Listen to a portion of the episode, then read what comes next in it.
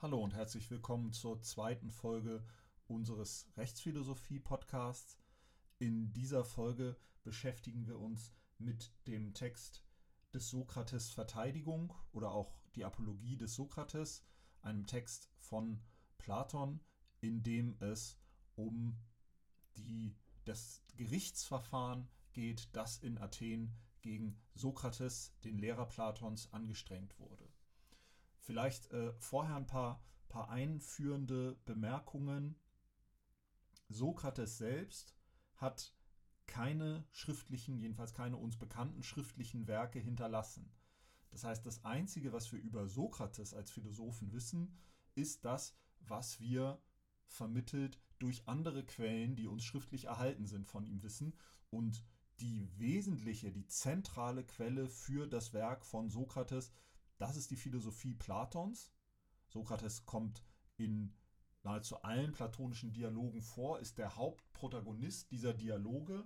Ähm, jetzt bei unserem heutigen Text haben wir es im Wesentlichen nicht mit einem Dialog zu tun, sondern mit eben mit der, mit der Verteidigungsrede, wenn Sie so wollen, dem Plädoyer des Sokrates.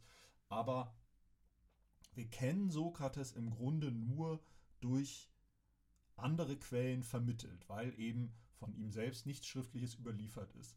Und so ist es nicht immer ganz einfach und manchmal auch nicht möglich, genau zu sagen, wo haben wir es jetzt mit einer tatsächlichen Philosophie oder philosophischen Aussage des historischen Sokrates zu tun?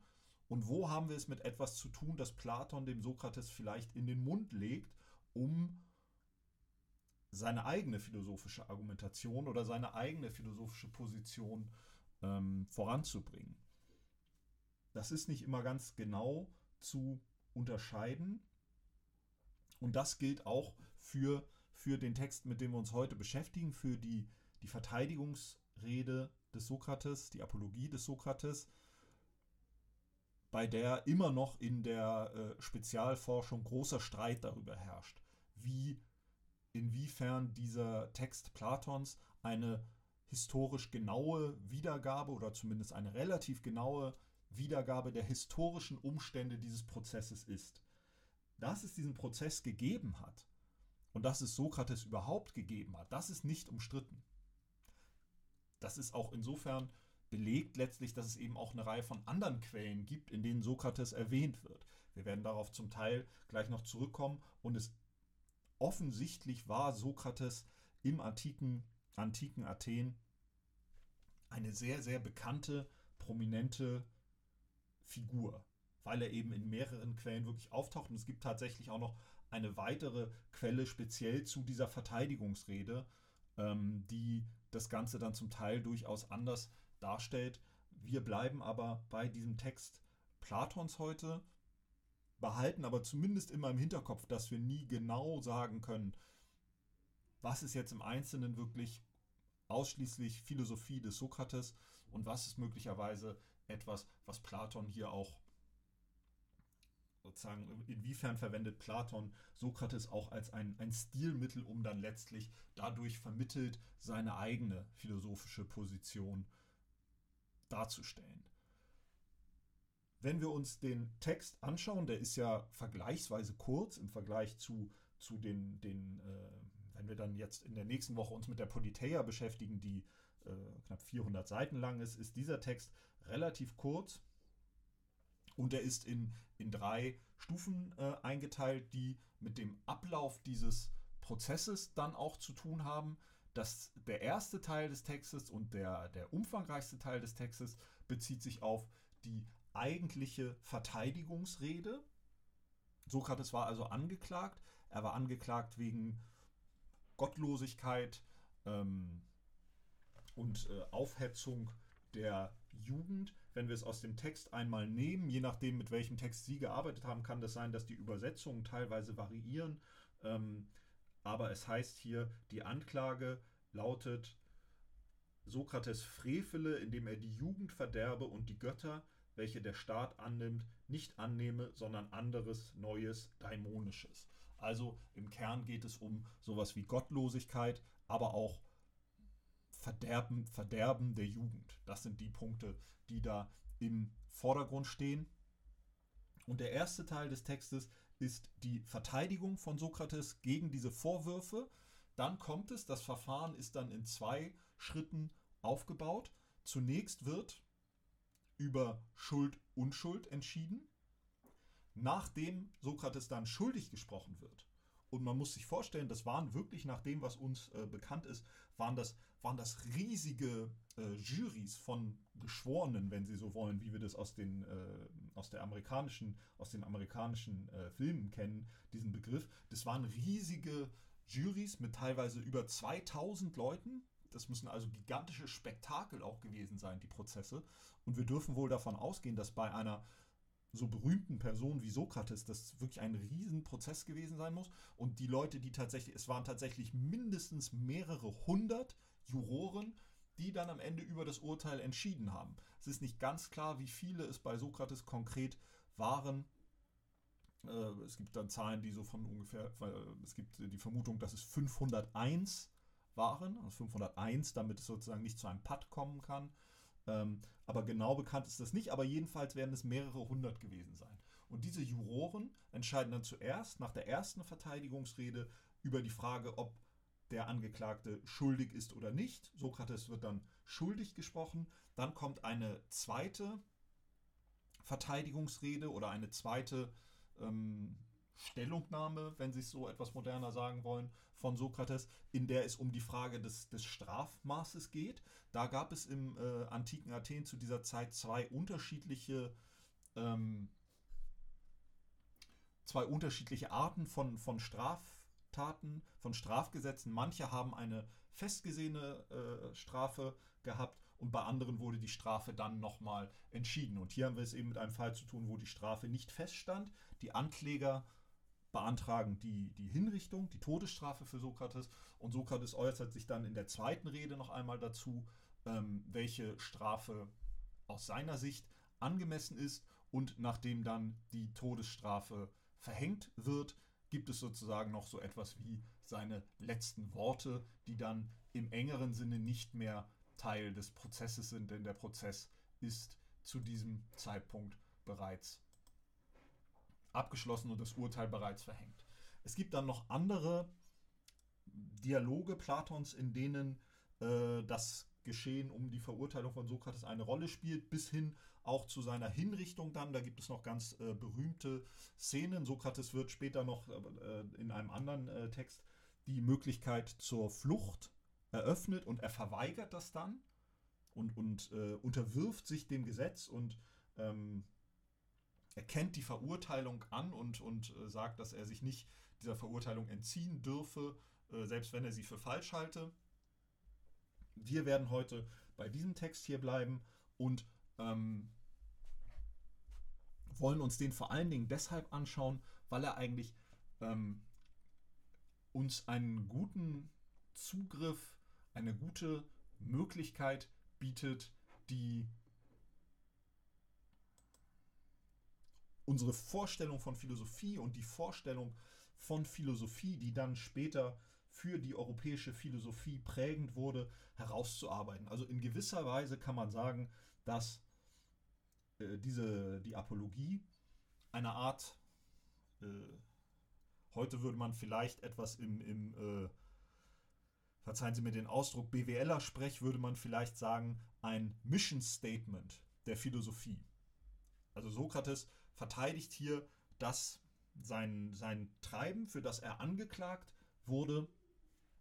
Das verteidigt er hier mit, mit, mit Inbrunst und mit Emphase als seine philosophische Tätigkeit und versucht äh, zu vermitteln, worin diese besteht und worin auch deren Berechtigung besteht. Also warum seine philosophische Tätigkeit etwas Gutes und etwas Richtiges ist. Und so können wir diesen Text eben ganz gut nutzen, um uns einen Eindruck davon zu verschaffen, worum es geht bei dieser philosophischen Tätigkeit und welche Rolle diese philosophische Tätigkeit auch spielt für den Staat, für die Gesellschaft und für das Individuum, was dann natürlich Fragen sind, die uns im weiteren Verlauf immer wieder in, in dieser Rechtsphilosophie-Vorlesung beschäftigen werden. Fangen wir also an, uns diesen Text anzuschauen, dann fällt zunächst auf, dass Sokrates damit beginnt, dass er darauf hinweist, dass es nicht nur seine, seine formalen Ankläger hier in diesem Verfahren gibt, sondern dass es eine Reihe von Anklägern, anderen Anklägern gibt, die ihm schon lange nachsagen, er würde Wörter verdrehen und er würde ähm, Merkwürdiges über äh, die, die Welt und den Himmel behaupten. Und in der Tat ist es so, dass wir hier wohl eine, eine Konfliktlinie haben und dass wir hier ein bisschen Hintergrund benötigen zur philosophischen Diskussionslage in der Zeit des Sokrates.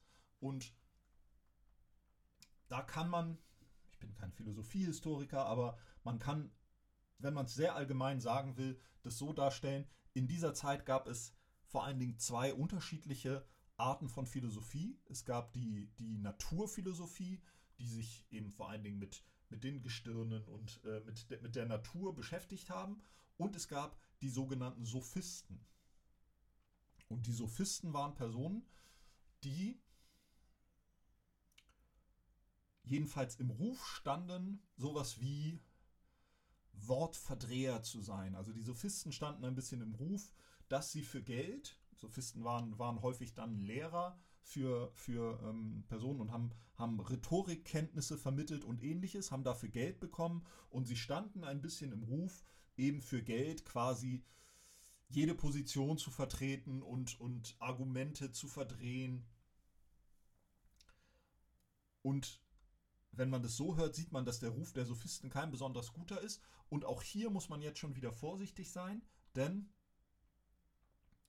auch die Sophisten kennen wir zu großen Teilen oder die Rezeption der Sophisten stammt zum großen Teil aus der platonischen Philosophie und Platon war ein erklärter und großer Gegner der Sophisten. Das heißt, wir müssen da auch vorsichtig sein, wenn wir, wenn wir diese Darstellung der Sophisten nehmen als Wortverdreher und, und bezahlte äh, Argumentationslehrer, die sozusagen keine, keine Moral gehabt hätten und, und jede Position vertreten hatten, hätten, solange man oder, oder den, ihren Schülern beigebracht hätten, jede Position zu vertreten, solange man sie nur gut genug dafür äh, bezahlt. Und aber das ist, das ist sozusagen ein Umfeld, in dem sich Sokrates bewegt und von dem er sich äh, ganz, ganz scharf natürlich abzugrenzen versucht. Und, und die, die ganze Apologie kann man auch in wesentlichen Teilen doch als Text lesen, der das, was Sokrates tut, die Philosophie, im Gegensatz zur Sophisterei, als eine eigenständige Tätigkeit auszuweisen und die Philosophie, das, was Sokrates tut, abzugrenzen von dem, was die Sophisten tun. Das spielt eine, eine ganz entscheidende Rolle und während wir Sokrates, wenn wir ihn durch die, durch die platonischen Texte wahrnehmen, als, als äh, großen Weisen und, und äh, bewundernswerten Charakter erleben, müssen wir uns klar machen, dass in anderen Wahrnehmungen Sokrates genau das war, was er mit aller Macht versucht nicht zu sein, nämlich ein Sophist, ein Wortverdreher, ein, ein ich sag's, wenn man es salopp sagen will, ein, ein Schlaumeier, ein Besserwisser. Und da ist ein wichtiger, ein wichtiger äh, Zeuge dieser Sichtweise auf Sokrates, dieser kritischen Sichtweise auf Sokrates, das ist, und er wird auch erwähnt hier in der Apologie, das ist äh, Aristophanes, einer der größten, vielleicht der größte antike griechische Komödienschreiber, der äh, eben, eben Komödien als Theaterstücke geschrieben hat, die dann auch aufgeführt wurden, die wohl auch von vielen, vielen Leuten gesehen wurden damals. Das Theater spielt in der griechischen Antike ja eine riesige Rolle. Ähm, und Aristophanes hat ein Stück geschrieben mit dem Titel Wolken. Und in diesem Stück kommt eine, eine Karikatur des Sokrates vor und, und äh, Aristophanes macht sich, macht sich lustig über, ähm, über diesen Sokrates, den er dort vorführt und ähm, das Stück heißt Wolken und, und er zeichnet dort Sokrates tatsächlich als jemanden, der sich eben, wie es dann auch heißt, ähm, und, und äh, Sokrates bezieht sich ausdrücklich auf diese Vorwürfe und sagt, ihm werde zu Unrecht vorgeworfen, den Dingen am Himmel nachzugrübeln. Und das bezieht sich vermutlich direkt auf dieses äh, Stück Die Wolken von Aristophanes. Und Aristophanes wird, wie gesagt, später auch äh, ausdrücklich erwähnt, wo es heißt, in des Aristophanes Komödie, wo ein Sokrates vorgestellt wird, der sich rühmt, in der Luft zu gehen und viele andere Albernheiten vollbringt. Und ähm, wir sehen, die, die, diese äh, Komödie von Aristophanes stammt wahrscheinlich ungefähr 20 Jahre vor diesem Prozess. Also offensichtlich war Sokrates auch schon lange vor diesem Prozess wirklich eine, eine, eine wichtige öffentliche Figur, eine bekannte öffentliche Figur, über die sich kontrovers auseinandergesetzt wurde. Auch dieses Stück äh, Die Wolken können Sie tatsächlich im Internet frei verfügbar an verschiedenen Stellen lesen und das ist wirklich, wenn man es mal so liest, teilweise dann wirklich lustig. Und da wird äh, Sokrates eben als, als abgehobener, ähm, äh, weltfremder, äh, wirres Zeug quasi redender Philosoph dargestellt und das ist das Spannungsverhältnis, in dem wir uns hier natürlich die ganze Zeit bewegen. Sokrates ist, wenn man ihn vor allen Dingen über die platonische Philosophie liest, dann ist er, und, und wenn Sie, wenn Sie dann die, die spätere Philosophiegeschichte betrachten und die Philosophie als akademische, professionelle äh, Disziplin nehmen, dann ist Sokrates sowas wie der, der, wenn Sie es so sagen wollen, der Gottvater der Philosophie. Natürlich Platon dann später, weil bei ihm eben die Dinge schriftlich übermittelt sind. Aber Sokrates ist für die Philosophie, wenn Sie es etwas salopp sagen wollen, ein Held. Ja, ein großer Held und, und äh, eine, eine wichtige, verehrte Figur. Ja, und der, die, der Sokrates ist der, der Urvater der Philosophie und ähm, eben eine ganz, ganz bedeutende, ganz ernstzunehmende, auch wenn die Ironie bei Sokrates natürlich eine sehr große Rolle spielt, aber ähm, das, was Sokrates getan hat, was wir über ihn wissen, seine philosophische Tätigkeit ist etwas ganz Bedeutendes, ganz Gewichtiges, Ernstes und Schwerwiegendes, nochmal trotz der Ironie. Und wenn man eine andere Perspektive auf ihn einnimmt und so ein bisschen weggeht von dieser von dieser akademischen, professionellen, philosophischen Sichtweise auf Sokrates, dann wird er eben, so wie bei Aristophanes, als, ja, im Grunde als Wirrkopf und, und, und Trottel und Witzfigur dargestellt.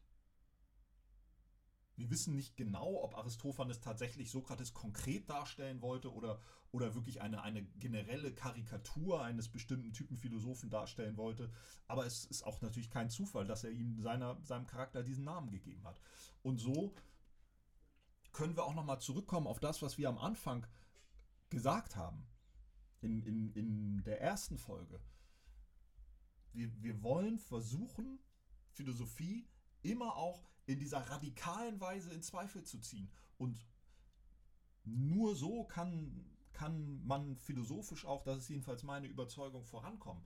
Dass man sich immer wieder klar macht, dass Philosophie zum einen versucht, die ganz bedeutenden, ganz grundsätzlichen Fragen des Lebens zu ergründen und, und einen Beitrag zu leisten, wenn nicht zur Beantwortung, so doch zumindest zur, zur Klärung dieser Fragen und dem, was wirklich Bedeutung hat für unser Leben.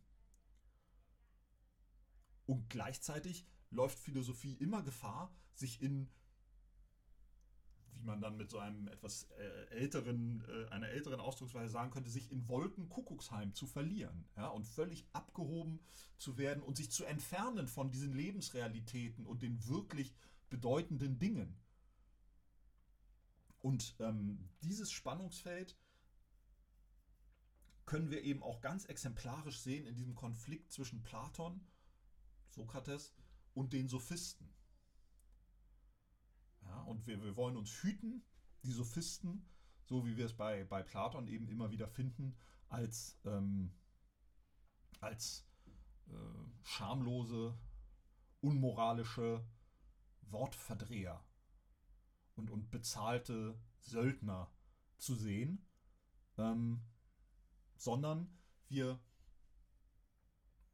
weil die, diese Betrachtung immer schon gespeist ist aus einem, aus einem Überlegenheitsgefühl der, der Philosophie und aus einer, äh, wie ich das in der ersten äh, Einheit versucht habe zu sagen, aus der Vorstellung, dass die Philosophie ihre eigene Bedeutung immer schon voraussetzt. Und wir wollen hier diese Bedeutung wirklich in Frage stellen. Und wir wollen auch mit diesem Text hier von so äh, der, der äh, Verteidigung des Sokrates schauen,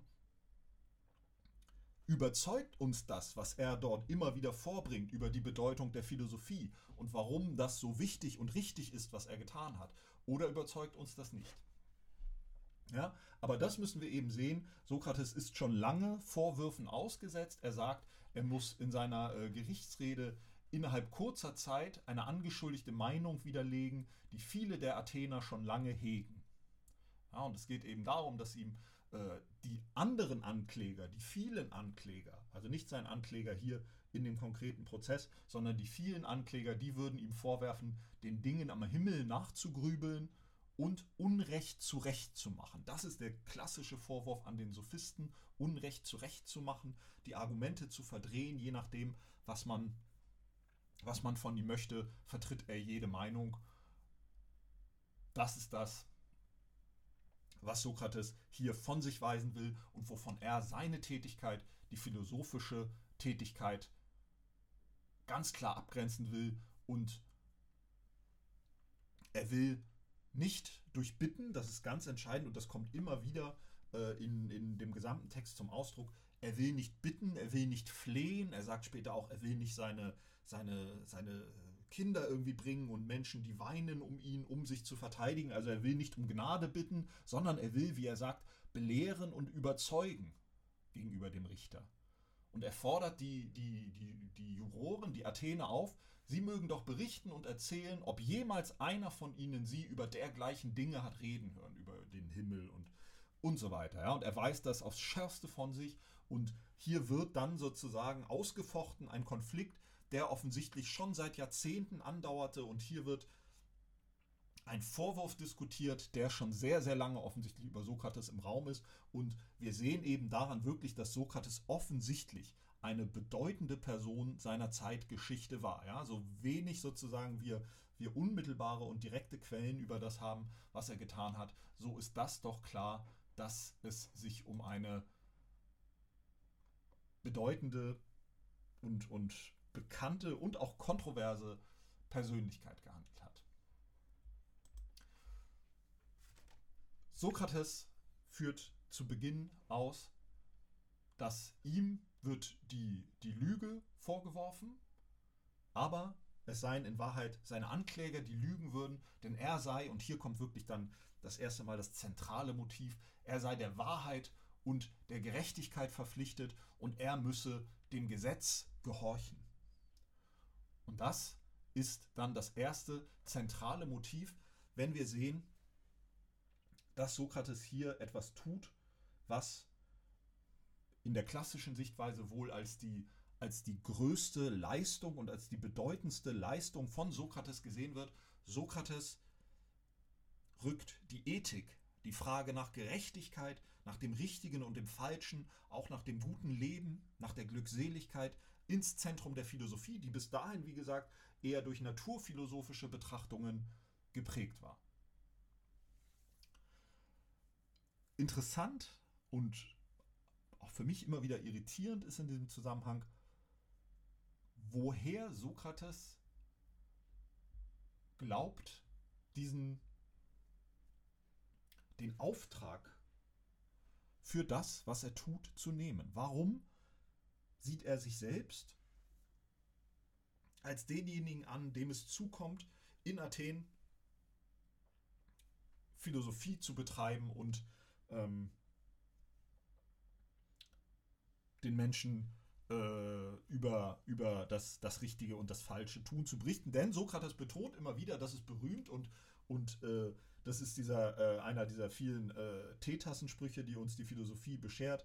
Ich weiß, dass ich nichts weiß. Und Sie finden das hier in der Apologie sehr deutlich, dass Sokrates vor allen Dingen betont sein das, was ihn, wenn überhaupt, weiser macht als andere, das ist, dass er im Gegensatz zu anderen, die glauben zu wissen, weiß, dass er nichts weiß. Und das ist das Einzige, was ihn möglicherweise weiser macht. Aber das Interessante ist, dass woher kommt überhaupt diese, diese Vorstellung, Sokrates könnte weise sein? Und hier kommt dann eine Geschichte, und das ist etwas ganz Interessantes, was uns auch am Schluss der Politeia nochmal begegnen wird. Hier wird es dann plötzlich übernatürlich, wenn wir so sagen wollen. Denn hier berichtet Sokrates eine Geschichte von einem seiner Freunde, der zum Orakel von Delphi gegangen ist. Das Orakel von Delphi war in der damaligen Zeit ein Ort, an dem man zu Aussprüchen der Götter gelangen konnte. Und dort ist einer der Freunde von Sokrates hingegangen und hat dort gefragt, gibt es jemanden, der weiser ist als Sokrates? Und das Orakel hat gesagt, nein, niemand ist weiser als er. Und das ist einigermaßen erstaunlich, denn wenn Sokrates heute als Begründer der, Sokrates wie gesagt immer gemeinsam mit Platon, aber als einer der Begründer der, dessen, was wir heute Philosophie nennen, und das sich ja vor allem rühmt, sich auf, auf Rationalität und Gründe und Argumente zu stützen, dass an dieser ganz zentralen Stelle kommt plötzlich dieser Orakelspruch rein und an keiner Stelle zieht Sokrates das, was das Orakel gesagt hat, in Zweifel. Man mag jetzt sagen, naja klar, es hat ihm natürlich gepasst. Ja, wenn das Orakel sagt, na klar, niemand ist weiser als Sokrates, warum sollte Sokrates dann sagen, überleg dir mal, ob es rational ist, dem zu folgen, was irgendein Orakel äh, mitteilt? Nein, an ganz, ganz vielen Stellen sehen wir, dass Sokrates sich als in gewisser Weise von den Göttern, von Gott beauftragt durch das Orakel, durch Träume und, wie es an anderer Stelle heißt, durch jede Weise, wie nur je göttliche Schickung einem Menschen etwas auferlegt hat. Auf diese Weise wurde ihm aufgegeben,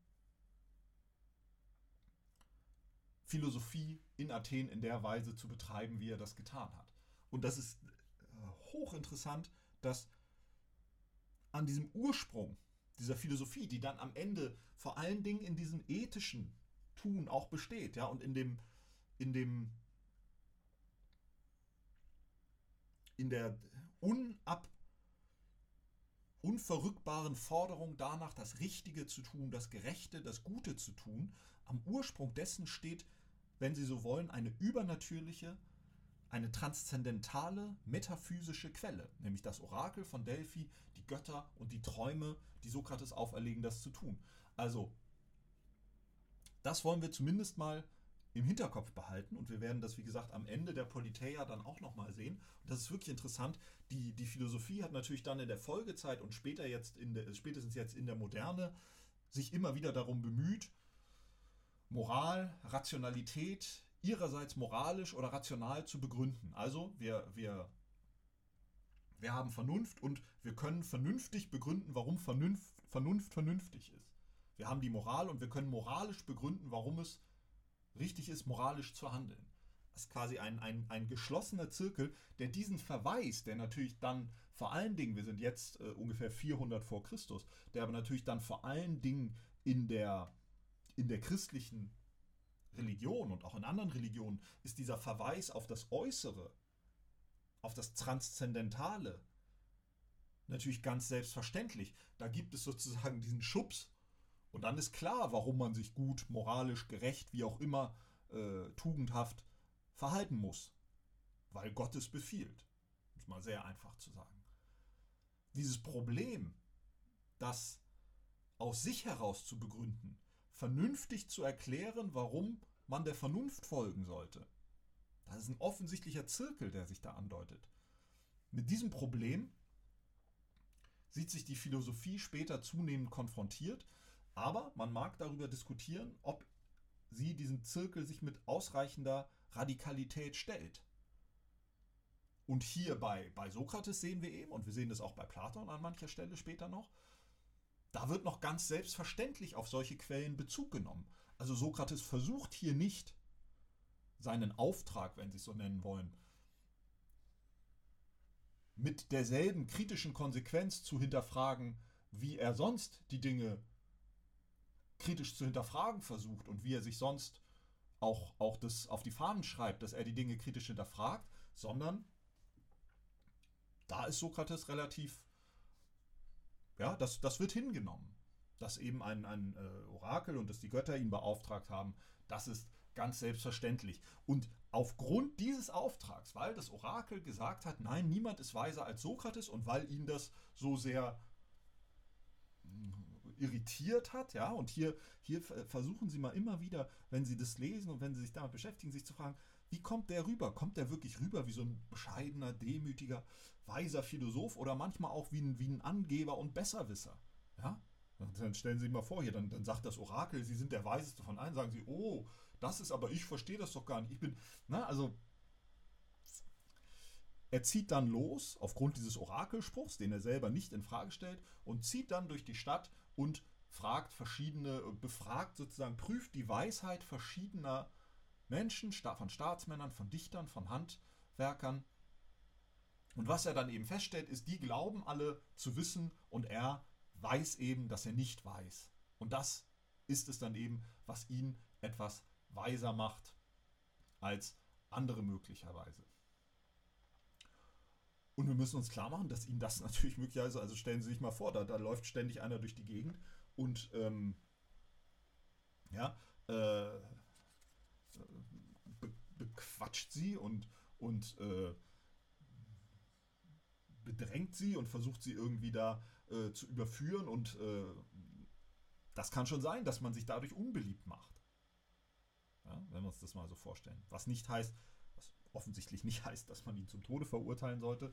Aber ähm, wir, wollen, wir wollen schon diese Perspektive auf, also uns, uns diese Möglichkeit zumindest offen halten, dass wir eben auch sehen, dass Sokrates vielleicht auch jemand ist, der, der nicht einfach nur sofort alle begeistert und wo alle äh, an seinen Lippen hängen und sagen, ja bitte Sokrates, lass uns an deiner Weisheit teilhaben, sondern dass viele vielleicht auch gesagt haben, salopp gesagt, laber uns nicht voll. Und da gibt es auch eine ganz interessante ähm, äh, Diskrepanz. Zum einen sagt er einmal, eigentlich aber bin ich nie irgendjemandes Lehrer gewesen. Wenn aber jemand, wie ich rede und mein Geschäft verrichte, Lust hat zu hören, jung oder alt, das habe ich nie jemandem missgönnt. Also nach dem Motto, er hat so sich, sich, äh, sich dahingestellt und hat gesagt, naja, wer, wen das interessiert, der kann ja mal zuhören. Das klingt an anderer Stelle äh, ganz anders, wo er sagt, er werde nicht aufhören, nach Weisheit zu suchen und euch zu ermahnen und zurechtzuweisen. Das klingt nicht nach jemandem, der sozusagen sagt, naja, ich habe hier ein Angebot, wer Lust hat, kann kommen, wer nicht, dann nicht, sondern natürlich ist er auch dann offensichtlich doch auf die Leute zugegangen und hat das so betrieben. Also wir wollen uns diese, diese, die Möglichkeit, also wir wollen das nicht zu, zu unkritisch huldigen, was der Sokrates macht, auch wenn ich am Ende dafür plädieren werde, dass das doch dass es eben doch diese Bedeutung hat, aber eben auch nicht. Und das ist diese Ambivalenz, die wir immer durchhalten wollen in dieser Veranstaltung. Ich bin der Überzeugung, dass Philosophie, philosophische Art zu fragen, zu denken, über das eigene Leben auch nachzudenken, sich zu fragen, welche Dinge bedeutend sind im Leben, ob es wichtig ist, warum es wichtig ist, über richtig und falsch nachzudenken, über, über sowas Moral, gutes Handeln, gutes Leben, dass das auf der einen Seite diese Bedeutung hat, dass es aber auch immer an der Kante steht in Lächerlichkeit, in Besserwisserei und in verkopftes, bedeutungsloses, theoretisches Gerede abzudriften. Ja, und so müssen wir eben diese Perspektive, die Platon natürlich nicht wirklich uns präsentiert, die versuchen wir immer so ein bisschen mitzudenken, dass es auch, dass man das auch anders sehen kann, das Ganze. Für Sokrates hat das Ganze aber offensichtlich diese Bedeutung und er wird uns hier natürlich auch als ein Held vorgeführt als heroischer Philosoph, der selbst den Tod nicht scheut. Und er sagt es immer wieder, die Gefahr um Leben und Tod, die darf man nicht berücksichtigen. Es geht nur darum, ob es recht getan ist oder unrecht, ob es eines rechtschaffenen Mannes tat oder eines schlechten ist. Ja, und ähm, alles andere als dieses philosophische, diese philosoph philosophische Tätigkeit, das spielt keine Rolle. Schämen müsse sich, wer zwar für Geld, Ruhm und Ehre sorgt, aber nicht für deine Seele, dass sie sich aufs Beste befinde. Ja, und versuche jung und alt unter euch zu überreden, ja nicht für Leib und für das Vermögen so sehr zu sorgen, als für die Seele.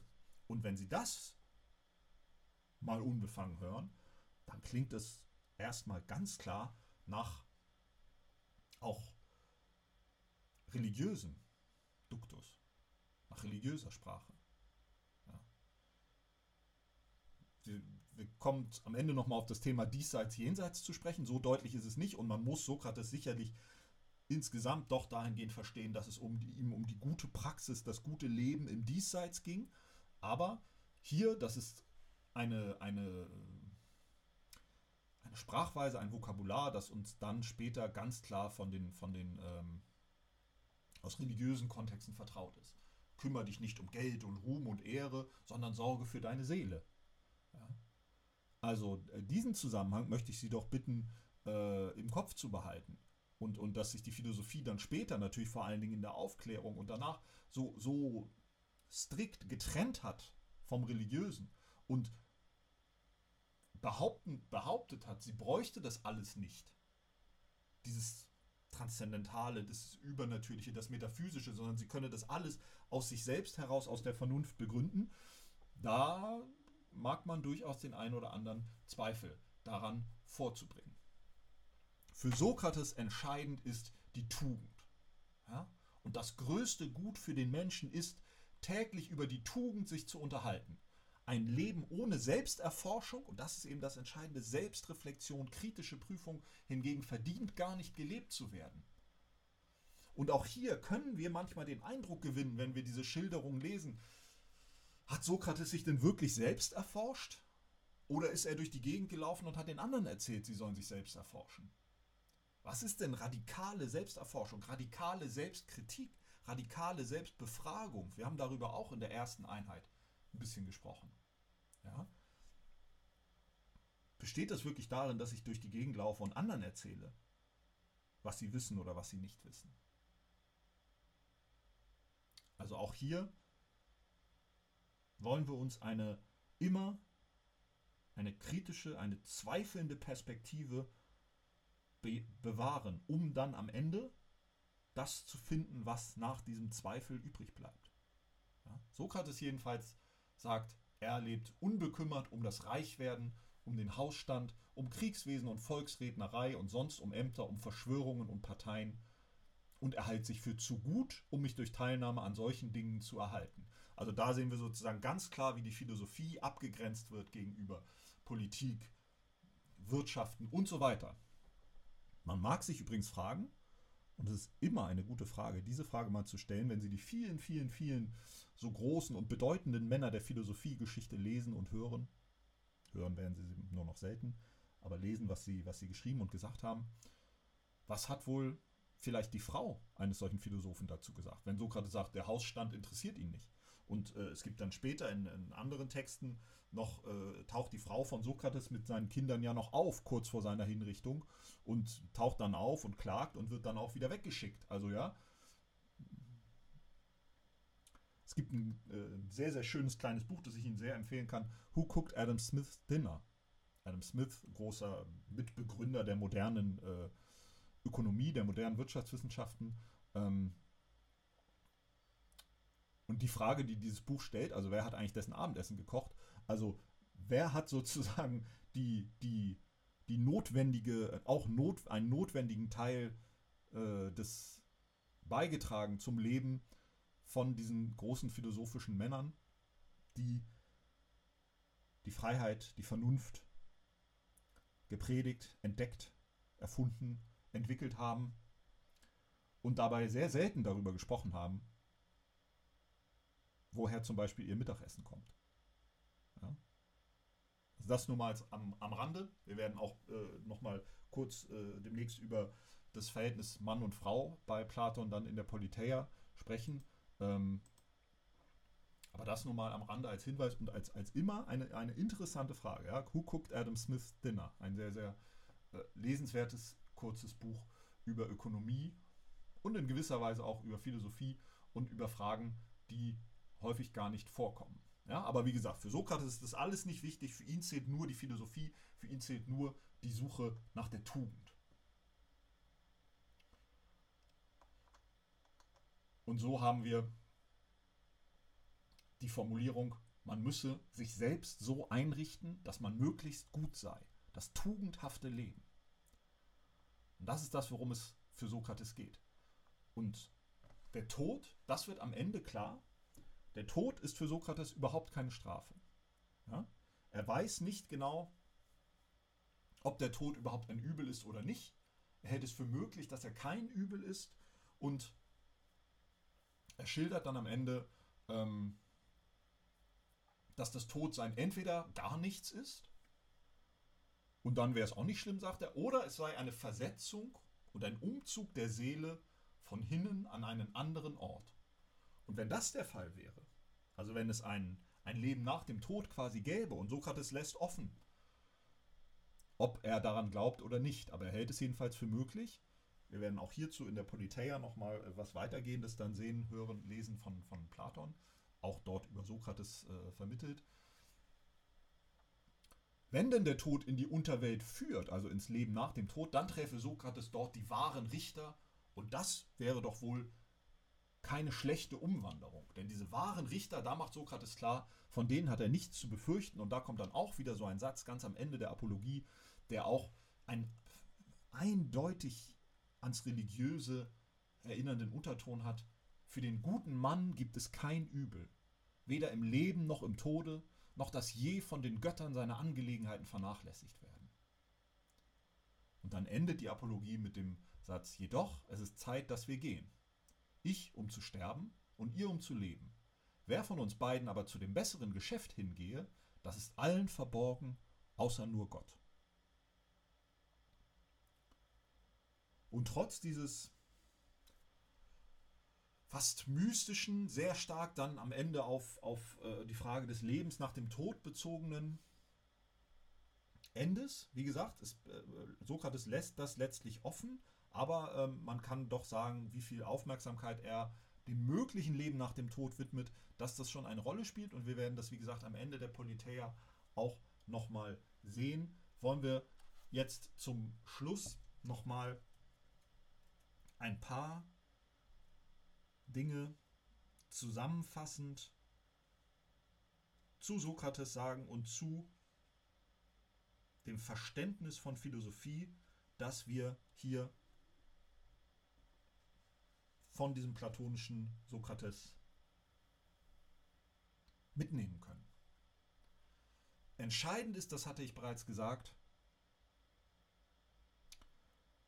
dass Sokrates die Ethik, die Frage nach richtig und falsch, dem guten Leben, der Gerechtigkeit ins Zentrum der Philosophie rückt. Da gibt es eine berühmte Formulierung des römischen ähm, Chronisten Cicero, der sagt, Sokrates habe die Philosophie vom Himmel herabgerufen, sie in den Städten angesiedelt, sie in die Häuser eingeführt und sie genötigt, über Leben und Sitten, über Gut und Böse nachzudenken.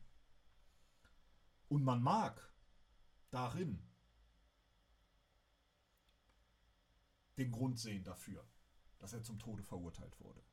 Dass er Unruhe in die Stadt gebracht hat, in die Polis. Dass er subversives, revolutionäres Gedankengut verbreitet habe.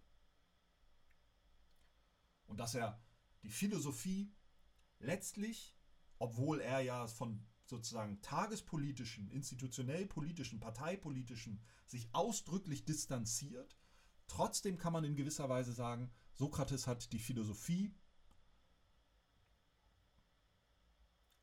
politisiert.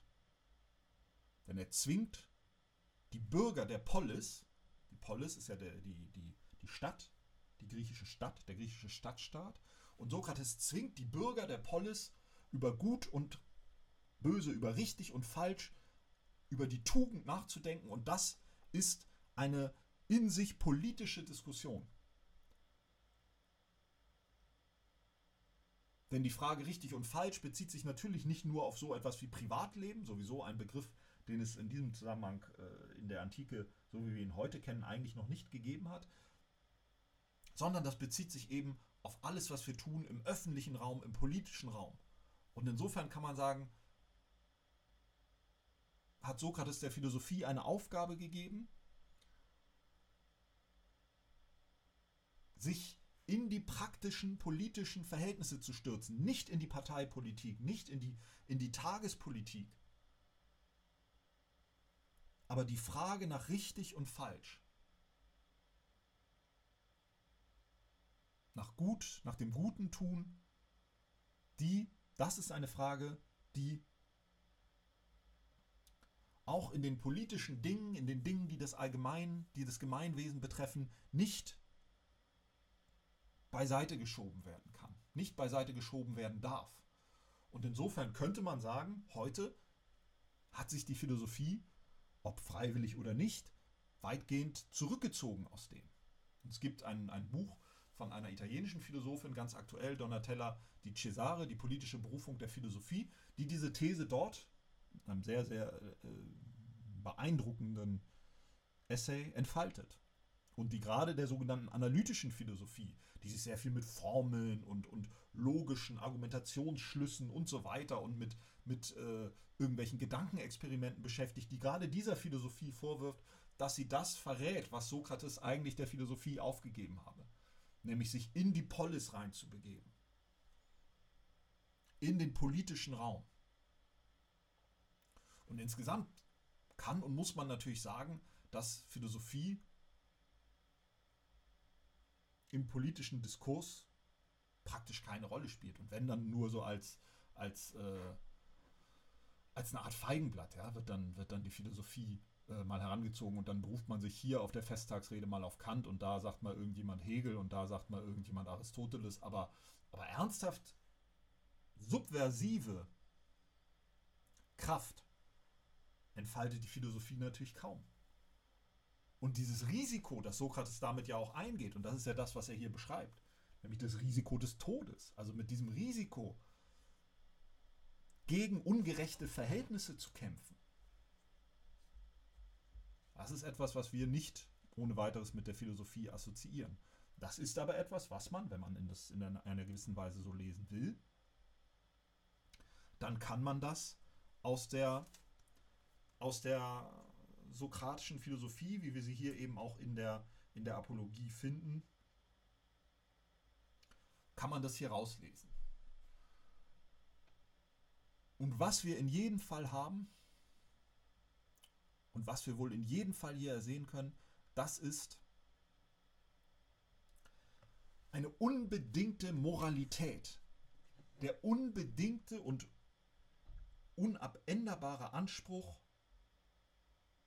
die Welt, das Leben, die Polis, den Staat, die Gemeinschaft als eine moralische Frage zu betrachten.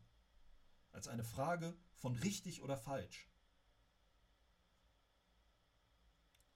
Und selbst wenn Sokrates, wie ich das auch gesagt habe, selbst wenn Sokrates den Anspruch letztlich aus einer übernatürlichen Quelle herleitet, soll uns das nicht, soll uns das nicht davon abbringen, sozusagen die, die Bedeutung dieser Beharrlichkeit, mit der Sokrates daran festhält, bis über seinen Tod hinaus. Und er ist bereit, für diese Überzeugung in den Tod zu gehen. Und dann können wir jetzt überlegen, ob wir dieses Heroische gut finden oder nicht. Aber die, die Unbedingtheit und Unnachgiebigkeit, mit der moralisches Handeln eingefordert wird, das ist das, was Philosophie für uns ausmachen soll. Und eben nicht in einem überheblichen Sinne und moralisierenden Sinne, in dem man anderen sagt, was richtig und falsch und was sie tun sollten oder nicht, sondern das sich selbst kritisch befragen. Auf das Richtige oder Falsche im eigenen Tun. Und das Unnachgiebige in diesem sich selbst befragen auf das Richtige und Falsche im eigenen Tun. Dass man eben nicht einfach so durchs Leben geht und sagt, alles scheißegal. Ja, wen interessiert's? Und wenn man so durchs Leben geht, dass man sagt, wen interessiert's? Ist mir alles scheißegal, interessiert mir alles nicht. Ich gucke, dass ich meinen, meinen Kram zusammenkriege und dann ist gut. Dass man sich dann befragt, wo, woher kommt das? Ist das wirklich das, womit man sich wohlfühlt, womit man glücklich wird? Als ich bezogen ohne Moral, denn die Moral ist anstrengend und natürlich ist das nervig und natürlich ist es besserwisserisch und, und anstrengend und unangenehm, wenn immer wieder jemand kommt und sagt, war das denn richtig, was du getan hast? Ist das okay, was du machst? Ist das okay, wie du dich da dem anderen gegenüber verhalten hast? Natürlich ist das nervig und anstrengend und besserwisserisch. Aber das, was wir hier wahrscheinlich, wenn wir das, die sokratische Philosophie insgesamt sehen, doch mitnehmen müssen, ist, dass moralisches Tun, moralisches Fragen, moralisches Nachdenken unabdingbar ist für ein gutes und auch glückliches Leben. Und das ist das, das ist die Aufforderung, die wir mitnehmen sollen von ihm. Dass wir immer gut daran tun, uns selbst moralisch zu befragen. Und das ist das, das ein Leben ohne Moral und ein Leben, wo wir nur nach unserem eigenen Vorteil suchen und uns nicht kümmern, ob das, was wir tun, richtig oder falsch ist. Dass ein solches Leben zu nichts Gutem führt. Und zwar auch im, im Diesseits, ja. Und wir sehen sozusagen, wir werden das am Ende der Politeia sehen. Sokrates kommt da auch nicht ganz ohne das Jenseits. Platon kommt auch nicht ganz ohne das Jenseits aus und ohne die Sorge vor Strafe im Jenseits. Und heute ist uns aufgegeben natürlich, für die meisten von uns und für die heutige Philosophie ist es aufgegeben, unabhängig von Strafen im Jenseits diese Moral zu begründen. Aber das ist das, was wir aus der sokratischen Philosophie mitnehmen wollen bei allen Schwierigkeiten, was unter Moral zu verstehen ist und was unter gutem Handeln und tugendhaftem Handeln zu verstehen ist. Und da bleibt auch Sokrates blass und da wird auch Platon blass bleiben, was damit gemeint ist. Und bei aller Berechtigung einer Kritik gegenüber so etwas wie Moralisierung. Und natürlich müssen wir, und gerade das lehrt uns Sokrates ja auch, natürlich müssen wir moralische Ansprüche in Frage stellen. Damit fängt es an. Eine vorherrschende Moral, eine religiöse Moral, eine Sittlichkeit, eine konservative Sittlichkeit, was auch immer, aber eben auch eine, eine egoistische, konsumorientierte, unmoralische Lebensweise. Wir müssen all das in Frage stellen. Ja, und es geht nicht darum, jetzt hier von oben herab eine Moral autoritär zu diktieren sondern es geht darum, dass wir die Frage nach dem Guten nicht verstummen lassen. Und dass wir diese Frage nicht in den Wolken stellen, sondern als eine lebenspraktische Frage verstehen. Und als eine Frage, die die Gesellschaft betrifft und die das Politische betrifft.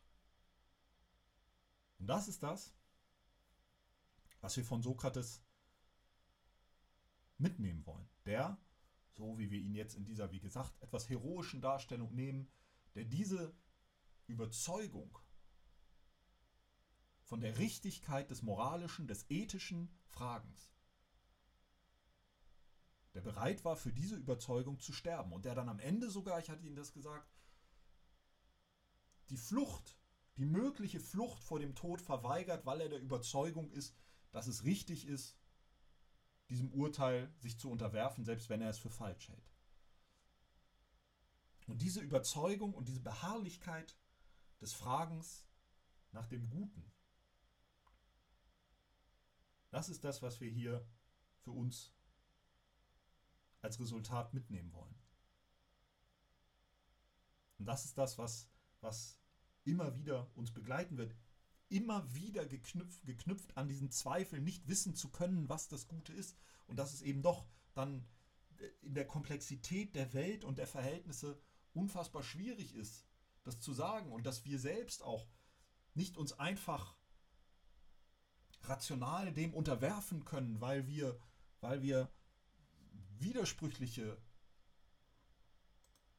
widersprüchliche Wesen sind und, und, und in uns widersprüchliche Gedanken, Empfindungen sind, die es nicht immer ganz einfach machen zu sagen, so, da ist jetzt das moralische Verhalten und jetzt, so, so funktioniert es nicht. Sondern es ist schwieriger.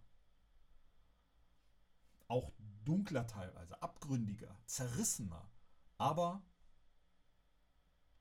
wir wollen versuchen, diesen Impuls der Suche nach dem Guten, nach dem Gerechten, nach dem Wahren eine Weile aufrechtzuerhalten und wollen in den nächsten Wochen schauen, ob die Philosophie, die Texte, mit denen wir uns hier beschäftigen, dazu etwas äh, uns zu sagen hat. Wir werden nächste Woche beginnen mit der Politeia von Platon und dort äh, vor allen Dingen im ersten Buch anfangen mit äh, dem, Dialog von Sokrates und Trasimachos, wo es um die Frage geht, ob äh, Gerechtigkeit darin bestehen kann, dass der Stärkere einfach das bekommt, was er sich nehmen kann. Und sind damit natürlich dann direkt wieder bei dieser Frage des, des moralischen Impulses und der Frage, warum ist es, warum sollten wir eigentlich darüber nachdenken, ob das in Ordnung ist, was wir tun. Und das führt immer wieder zu der Frage zurück, was ist uns wichtig im Leben? Was bedeutet uns etwas? Und kann Philosophie etwas dazu beitragen, unser Leben in einer Weise zu gestalten und auch unsere Gesellschaft, unser Recht in einer Weise zu gestalten, dass diesen bedeutenden Dingen Rechnung getragen wird. Und ob das der Fall ist, ob Philosophie dazu etwas beitragen kann, das wollen wir versuchen hier in den nächsten Wochen weiter zu ergründen. Wir wollen es nie als selbstverständlich voraussetzen und so vor allen Dingen immer uns selbst kritisch befragen. Und dann die anderen. Und vielleicht können wir das auch als Teil einer sokratischen Lebensweise sehen. Nicht gedanklich abgehoben, nicht in den Wolken, wie Aristophanes sagte, sondern im tätigen Leben, im Umgang mit unseren Mitmenschen, im Umgang mit unseren Mitbürgern. Das soll es für heute, für den Moment gewesen sein. Nächste Woche machen wir weiter mit Platon, mit der Politeia. Bis dahin, äh, bleiben Sie gesund, bleiben Sie gute Laune, bleiben Sie bei guter Laune. Bis bald.